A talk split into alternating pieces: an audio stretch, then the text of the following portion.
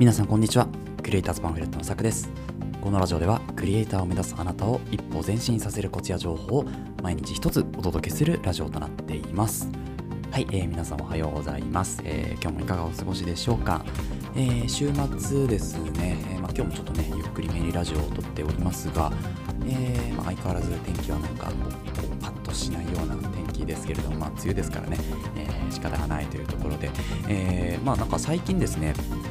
あの全然違う話を冒頭からするんですけどあのちょっとビットコインについてあのようやくですね、まあ、重い腰を上げてこう調べようという気になっておりましてで、まあ、ちょっとビットコインについての、ね、本とかを少し読んだりしているとやっぱりこうブロックチェーンの技術っていうのは本当にすごいものだなとですね、まあ、やっぱり改めて勉強してみて思うわけですよね。このなんていうんでしょう今まで自分が、まあ、うんやりたくないなとかめんどくさいなって、えー、思ってたこともですねやっぱりなんかちょっとこう重い腰を上げて少し調べてみるとなんか新しいこう発見とか、えー、でしょうね。こう気づきとかっていうのがやっぱりボンボンボンボン出てくるっていうところででやっぱりこういう作業っていうのを、まあ、苦しいながらも、まあ、しなきゃいけない時があるのかなっていうふうには思うんですよね特にこうテクノロジーに関して、えー、発信をしてる人ですよね例えば私もやっぱりクリエイターっていう視点から発信をしてますけどやっぱりこう最新技術とかっていうところ、うん、新しいこうテクノロジーが出てきたらですねそういうところにやっぱり一回触れておくっていうのはすごく大事かなというふうに思うんですよね。うん、でな逆にそこをできなくてなんかこう思考停止しちゃうとやっぱりそれ以上はこう前に進めないというかね、まあ、自分がその道で発信している以上、まあ、そういう情報っていうのはやっぱり敏感にね、えー、なっていかなきゃいけないなというふうにですねこうなんか自戒を込めてね、えー、お話をしている今日この頃でございますが、えー、今日はですねニュース記事のまとめということで、え3つほどニュースを持ってきました。で、まあ、大体ですねこうアップルがちょっと多めなのかなっていうところなんですけど、まあ、1つがですね iPadOS について。で2つ目がですねサファリですね、えー、っとまあ、ウェブブラウザになりますかね、Mac のブラウザになりますけど、え、サファリについて、で3つ目はですね、USB、えー、Type-C の統一法についてですね、えー、お話をしたいというふうに思います。はい、えー、それでは行きましょう。それではまず iPadOS、えー、16のニュース記事からですね。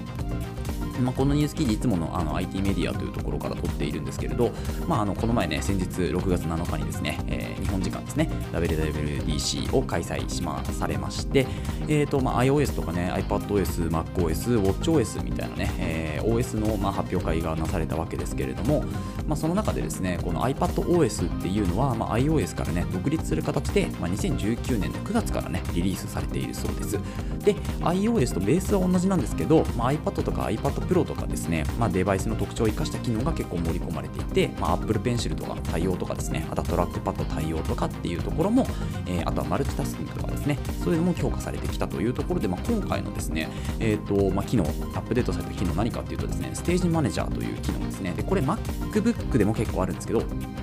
あの iPad でもね入ったというところで、まあ、メイン画面で開いているアップル上に、ま、小さな画面をね重ねるスライドオーバーっていうそういうマルチタスクキング機能っていうのはもともとあったんですけど、えっと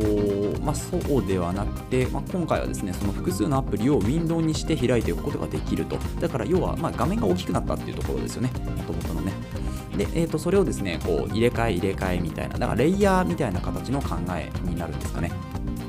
そういう風な使い方ができるようになったと。いうところとですねあとは、えっと、こうサブディスプレイということで外部ディスプレイにもねつなげるようになったというところが結構大きいですね。その外部ディスプレイでも、えっと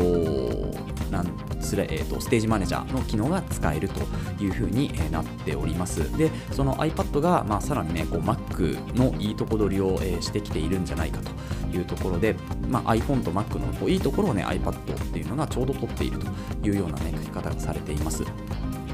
で、まあ、以前の、ね、iPad っていうのはどっちかっていうとユーザーインターフェースに関しては Mac えよりも iPhone にね近かったようなんですけどこのステージマネージャーを、え導入することによってですね、まあ、その、えー、とユーザーインターフェースをよりこう Mac の方に近づけたというかね、え iPhone から Mac、まあ、ちょうどこうあの、まあ、ミドルなね、え部分に、えなっていったんじゃないかというふうに言われています、まあ、ちょっと私の方はね iPad 持ってないので、まあ、あれなんですけどあの iPad 持ってる方はねかなりこう使いやすく、えなるんじゃないかなというふうに思いますので、まあ、これを機会にですねちょっと iPad ね見てみてもいいかなというふうに思います、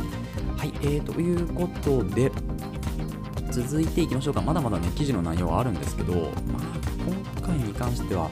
そんなにね、私の方でお話しすることはないかなというふうに思うので、まあ、Mac じゃないや、iPad 持ってる方はですね、まあ、ぜひチェックしていただけるといいかなというふうに思います。で、えっと、URL をですね、一応あのキャプションのところに貼ってありますので、まあ、そこからね、記事を見てみるといいんじゃないかなと思います。はい、えー、ということで続いていきましょう。サファリに新たな認証パスキーっていうのができたみたいですね。えっ、ー、と、これはですね、えっ、ー、と、まあ、Apple が流出もフィッシングも起きないと力説しているようです。で、これ、えっ、ー、と、6月6日、えー、7日の記事かな？7日の記事になるんですけど、まあ、最新のね、MacOS とか iOS に搭載する新たな情報、えー、セキュリティ機能として、えー、パスキーっていうのを追加したみたいですね。これはですね、まあ、セーフティーチェック機能、位置情報の共有を強制的に停止できるセーフティーチェック機能などが新登場したというところです。でパスキーの作成は認証するときに、まあ、Face ID か Touch ID を使うだけってあるんですけど、まあ、Face ID でもいいのかなと思うんですよね。で、あとは、これはですね、MacOS の、まあ、ベンチャーかな、ベンチュラ。ベンチュラっていうのが、パブリック版が7月にリリースで、えー、と正式が、まあ、秋にね、えー、無償提供されるということなので、まあ、どうなんでしょうね、まあ、やってからみたいなところはありますけど、えー、そうですね、まあ、詳しくあんまり書いてないかな。そのなんかパスキーっていうのを使うとフィッシング詐欺とかによってパスワード盗まれることもないし認証情報が流出することもないとしているというふうな話で、まあ、詳しいこうシステムとかっていうのがわからない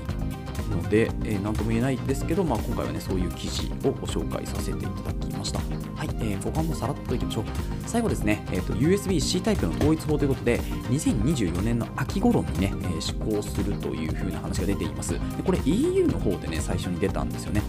で、えっと、まあ、欧州会議が6月7日にあって、そこでですね、EU 圏内のすべてのスマートフォン、タブレット、カメラ共通の充電ポートを、まあ、USB-C タイプにしていくというようなことが、まあ、あの話されましたよというところですね。電子廃棄物の削減をして、消費者の生活を助けるためのより広範な EU の取り組みの一つとされています。なので、多分これがですね、えっと、まあ、あのアップルがねこうライトニングケーブルとかの話でいろいろありますけど、まあ、でもアップルも、えーと、USB-C、えー、ポートの方にね移行していくっていう話が、えー、出てましたので、まあ、近々ねやっぱりこうあの何でしたっけ？USB か。USB の Type-C っていうところに、まあ、どんどんどんどんねこうあの電電気機器が電子機器か。電子機器がですね、まあ、移行していくんじゃないかというふうに思います、まあ、これはね消費者には結構楽ですよね。今ねやっぱりこうマイクロケーブルとかがあると本当に困っちゃうんですよね。あの大体もう C タイプの方に私の場合はもう使うものはあの変えていってはいるんですけどたまにねあのーあるんですよね、マイクロケーブルが。マイクロは本当にもう今ないですからね、ほとんどね。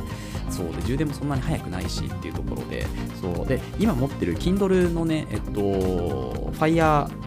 なんちゃらですね、あの、7インチのやつをね、持ってるんですけど、それがね、あのマイクロ USB なんですよね。だから、本当にちょっと困っちまって。なので、まあ、次のね、バージョンが変わったやつだと、Type-C でしたっけね、あれね。うん、なので、まあ、ちょっとこう、この木をね、境にちょっと買い替えみたいなところもね、やっぱ